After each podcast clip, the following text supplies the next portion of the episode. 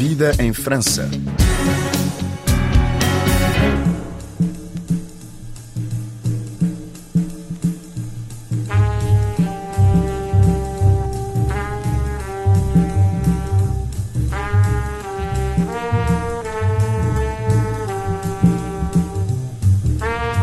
Até ao final do mês de outubro está patente em IR, nos arredores de Paris, a exposição Modernité Portuguesa, Modernidades Portuguesas, a história da modernidade portuguesa de 1910 até aos anos 60. Um modernismo que tem Fernando Pessoa uma figura central e que se desenvolve entre as relações entre Portugal e Paris. Comigo para nos falar desta exposição tenho a curadora da mesma, Anne Bonin. Bom dia, Anne. Começo por pedir uma explicação geral do que é esta exposição. Alors, cette exposition porte sur le modernisme português.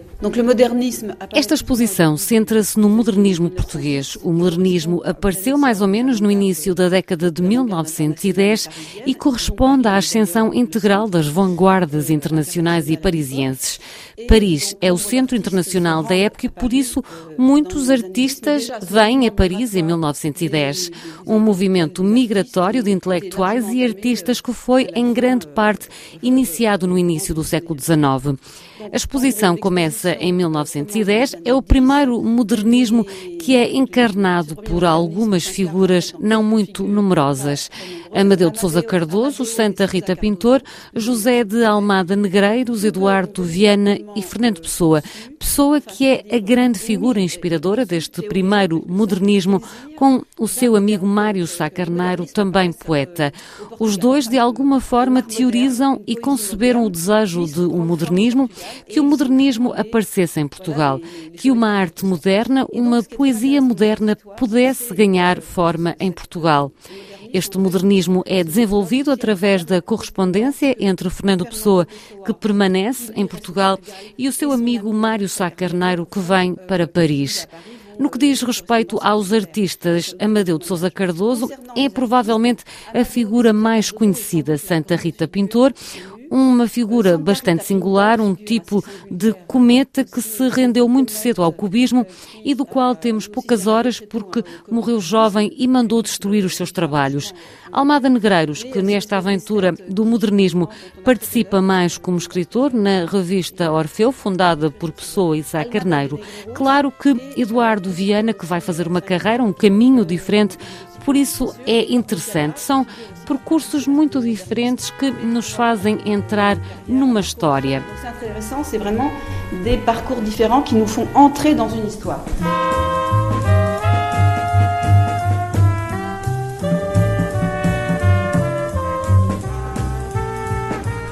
A exposição reúne artistas que vieram a Paris à procura da arte contemporânea. Apesar de todos procurarem o modernismo, cada um deles tem uma relação singular com a arte da época. Alors là, nous avons un Viana magnifique, très rare, Aqui temos um Eduardo Viana raro, que faz parte dos tesouros do modernismo. Estamos diante de uma pérola rara. Plasticamente, este trabalho é único na obra de Viana. É uma manta de retalhos, de peças em tecido. Infelizmente, vemos que perdeu algumas pelo que é composição de uma figura de tipo cubista com uma colagem. Vemos macramé e especialmente este patchwork de cores. É claro, pensamos em Sónia Delanoë e nos seus famosos retalhos.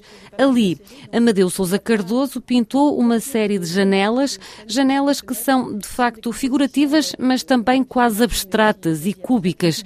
Mas aqui não é o cubismo, vemos um conjunto de cubos, por isso as janelas.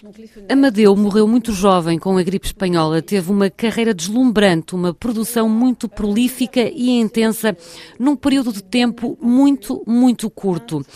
Estas são as últimas pinturas de Amadeu. As cores são muito frescas porque após a sua morte a sua mulher guardou as obras. Foram preservadas, aparentemente debaixo de uma cama, não viram a luz do dia durante décadas. Daí a frescura das cores. Vemos nestes quadros um Amadeu a experimentar ainda Está num vocabulário um pouco cubista, mas liberta-se. É uma composicional extremamente livre. Encontramos elementos parisienses, uma caixa registradora, uma guitarra, elementos eróticos, um corpo feminino.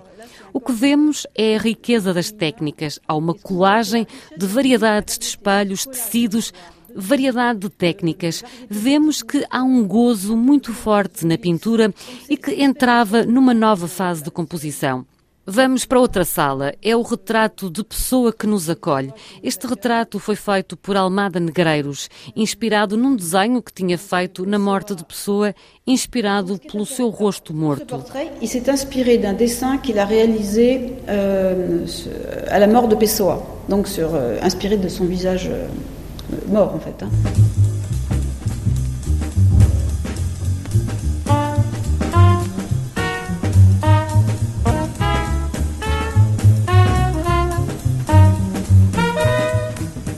Subimos as escadas e duas salas dedicadas ao casal Maria Helena Vieira da Silva e Arpad Cezanne, dois importantes artistas do pós-guerra que encarnam a Paris cosmopolita. Um diálogo excepcional com obras únicas que testemunham a cumplicidade afetiva e artística deste casal. Donc Viera euh, vient Paris très très jeune, à l'âge de 20 ans. Elle rencontre Arpad Zenes euh, euh, très rapidement se marient en 1930. Donc elle a 20 et quelques années. Vieira da Silva chega a Paris muito jovem, aos 20 anos. Conheceu Arpad rapidamente e casou-se em 1930. Nesta sala mostro obras que evocam tanto o estúdio como o diálogo dos artistas e o seu trabalho pessoal. Duas obras predominam, dois grandes formatos. O retrato de Arpad, por Vieira, magnífico. O retrato bastante típico dos muitos retratos de Arpad fez de Vieira, que é o retrato da poltrona e que se torna numa espécie de emblema. Vieira é muitas vezes corpo na sombra de retratos com a sua famosa poltrona de vime. É um magnífico retrato que faz fronteira com a abstração, mas que não é abstrato e que é muito bonito. Ela nunca dá o passo da abstração. Há obras abstratas, mas há sempre um elemento de uma relação com uma realidade, por exemplo, nesta mesa redonda temos a impressão de ver uma abstração, mas na verdade por detrás destes motivos abstratos, vemos uma cena como uma biblioteca, uma mesa. On voit derrière ces motifs abstraits comme une scène, une bibliothèque, une table. A fechar a exposição, dois nomes muito ligados à França, mas por aqui desconhecidos, Mário Cesarini e António da Costa, que integram o movimento surrealista. C'est aussi découverte d'un artiste qui a vécu en France, qui vient s'installer en France à partir de 1940. Aqui um artista que veio para se estabelecer em França a partir de 1947, António da Costa. Quando chegou a Paris, conheceu os seus grandes mestres e entrou em choque e para de pintar. 40 anos mais tarde, começou um período completamente diferente. Finalmente, distancia-se deste modernismo e vai para outra coisa. Aqui fez um retrato de pessoa vemos esta imagem meditativa muito melancólica. É por isso que falo de um período pós-moderno que se chama um regresso à pintura e que, de qualquer forma, conta outra história também.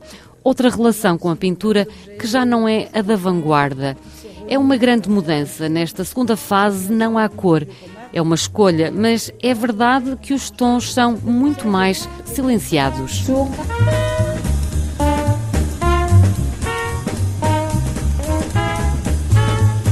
Obrigada, Anne. Anne Bonan, que é curadora desta exposição Modernité Portuguesa, patente até ao final do mês de outubro, aqui em IR, nos arredores de Paris.